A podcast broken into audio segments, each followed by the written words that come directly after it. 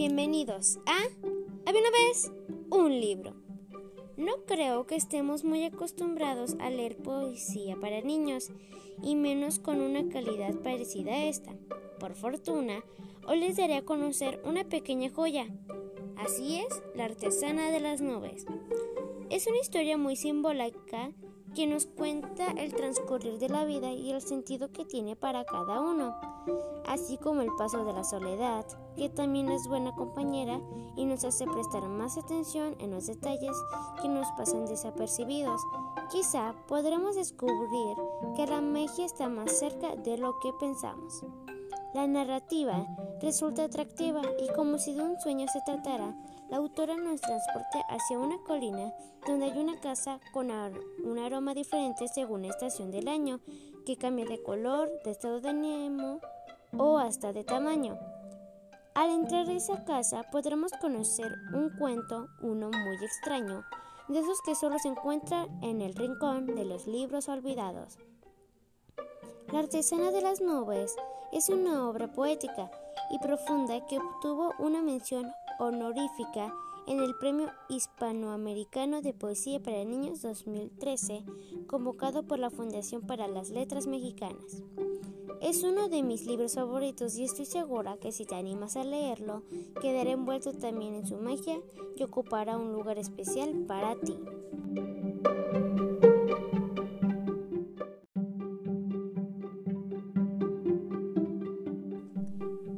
Bianca Estela Sánchez nació en Sanlúcar de Barmeda, España, en 1982.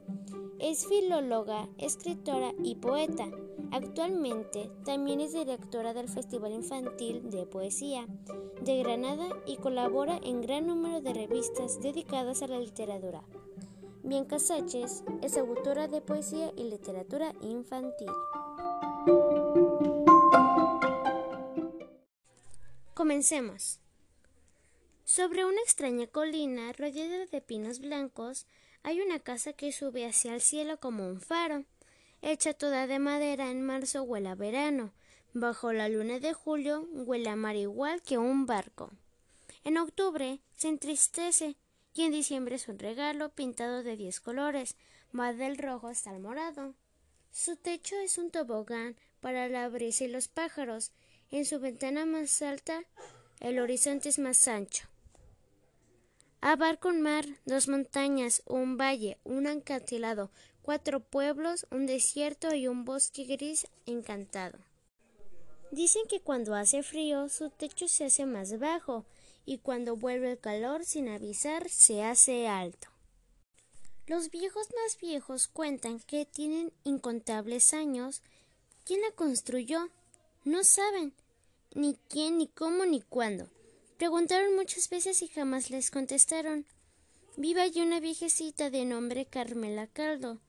También su historia es un cuento, un incluso más extraño, de esos que solo se encuentran en los libros olvidados.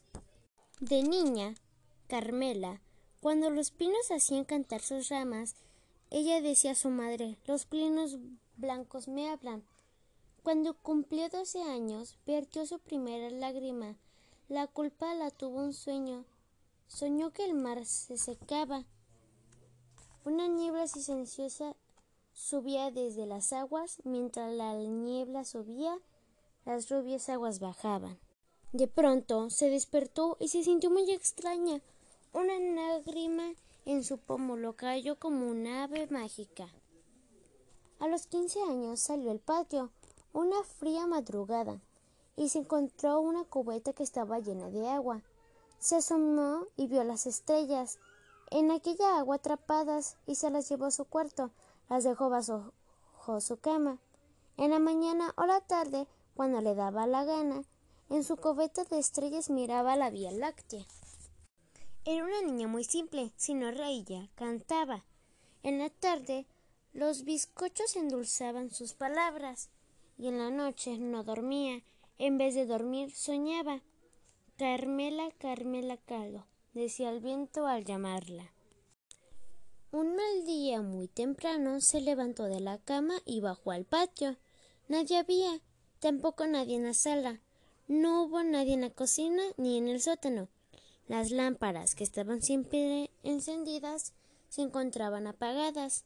Estaba sola, tan sola, como la única palabra de algún idioma olvidado, que hace mucho nadie habla, sola como una ola sola, en la playa solitaria, como una luna sin mundo o como un llanto sin lágrimas. La habían dejado sola, Solo junto a la mañana sobre la mesa le dejaron un gran cesto de manzanas, una botella de leche, un tarro de miel, hogazas de pan negro, nueces dulces, unos huevos de yemas blancas, y nunca supo por qué. Aquello no se acababa. Al despertar cada día jamás le faltaba nada. Las manzanas, el pan negro, la leche, nada faltaba, pero se sentía sola y nada más importaba. De pequeña era su risa como un ruido de cascadas, pero de vieja la noche hizo en su boca una casa y todo lo que decía eran palabras amargas. Carmela, triste Carmela. El viento gris sollozaba. Para los niños del pueblo era una bruja, un fantasma, una sombra en que en las tardes se asomaba a la ventana. Pero todo cambió un día cuando menos lo esperaba, las mejores cosas siempre son las más inesperadas. Si preguntan ¿cómo fue?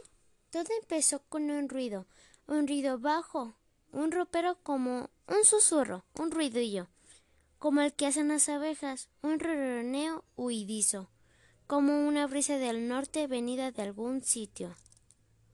Fue temprano en la mañana, Carmela regresaba a un piso y en estufa se cocía a fuego muy lento un guiso. Y Carmela suspiraba con el recuerdo de un río, cuando un susurro sin heces le respondió su suspiro. Un ruidillo, un ronroneo. Tras un ropero amarillo, Carmela tomó la escoba y se asomó con sigilo. Lo que vio no lo esperaba. No era un ratón ni era un grillo, una nube esponjosa, mínima como un menino. Una nubecilla blanca, una almohada con rizos, y una boca desentada, y unos enormes ojos felinos, y una cola que movía como un cachorro atrevido.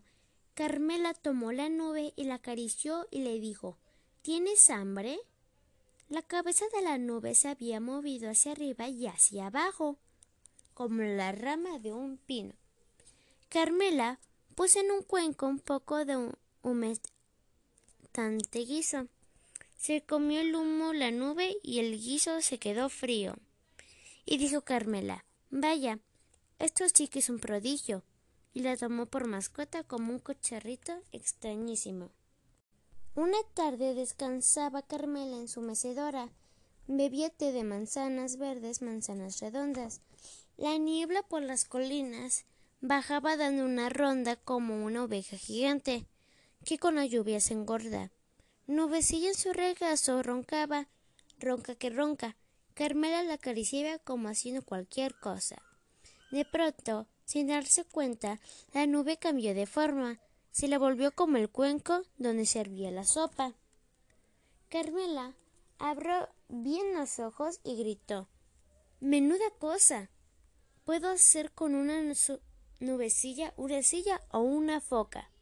La tomó con ambas manos, tejió con ella una bota, luego las tiró tres metros y hasta volverla una boa. Y enseguida la hizo un puño, y luego la hizo una roca, y una taza y una rama y una rana y una hoja. Tejió un, un sillón de tres patas y un pez y una mariposa. Entonces dijo ¡Que vuele! y la ató con una soga. La soltó por la ventana y volaba. Temblorosa iba y venía en la brisa, como en una playa, una ola. Mientras viajaba la nube, vio otra nube muy extraña. Con cuello y patas enormes, parecía una jirafa. Preguntó ¿Cómo es posible? En ese lenguaje de agua que hablan las nubes de lluvia, que con gotas que son palabras. La extraña nube le dijo que abajo había una casa y en la casa una mujer que tenía manos mágicas. La extraña nube era nubecilla y Carmela era la maga. La enorme nube lluviosa le pidió que la llevara. Ya se hizo nubecilla, Muy temprano, una mañana, al ver llegar a Carmela, comprendió lo que buscaba y tejió, tejió Carmela, hasta volverla una balsa con cuatro remos, remos enormes y en la proa una campana. A la mañana siguiente, entraron por la ventana de la casa de Carmela tres nubes como montañas, y las convirtió en un tren, una cometa y un águila. La tejedora tejía, sus manos jamás paraban. Día a día, nube a nube, Carmela tejió su fama, sin saber cómo ni cuándo.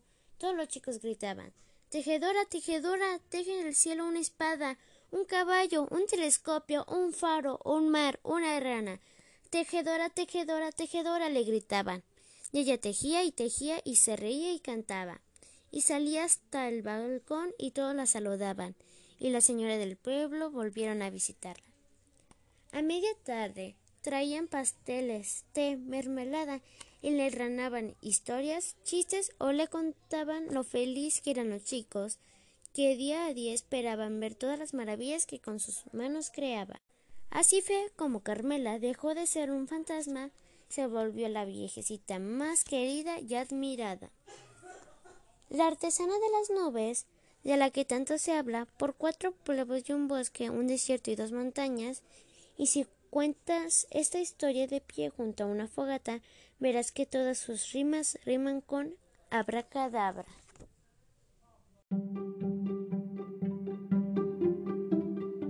Espero que les haya gustado esta historia, La artesana de las nubes, de Bianca Estela Sánchez, de la editorial Fondo de Cultura Económica, publicado en 2014, Ciudad de México, la primera edición, de la colección Fundación para las Letras Mexicanas. Yo soy Onaí y los espero la siguiente semana en A una vez, un libro.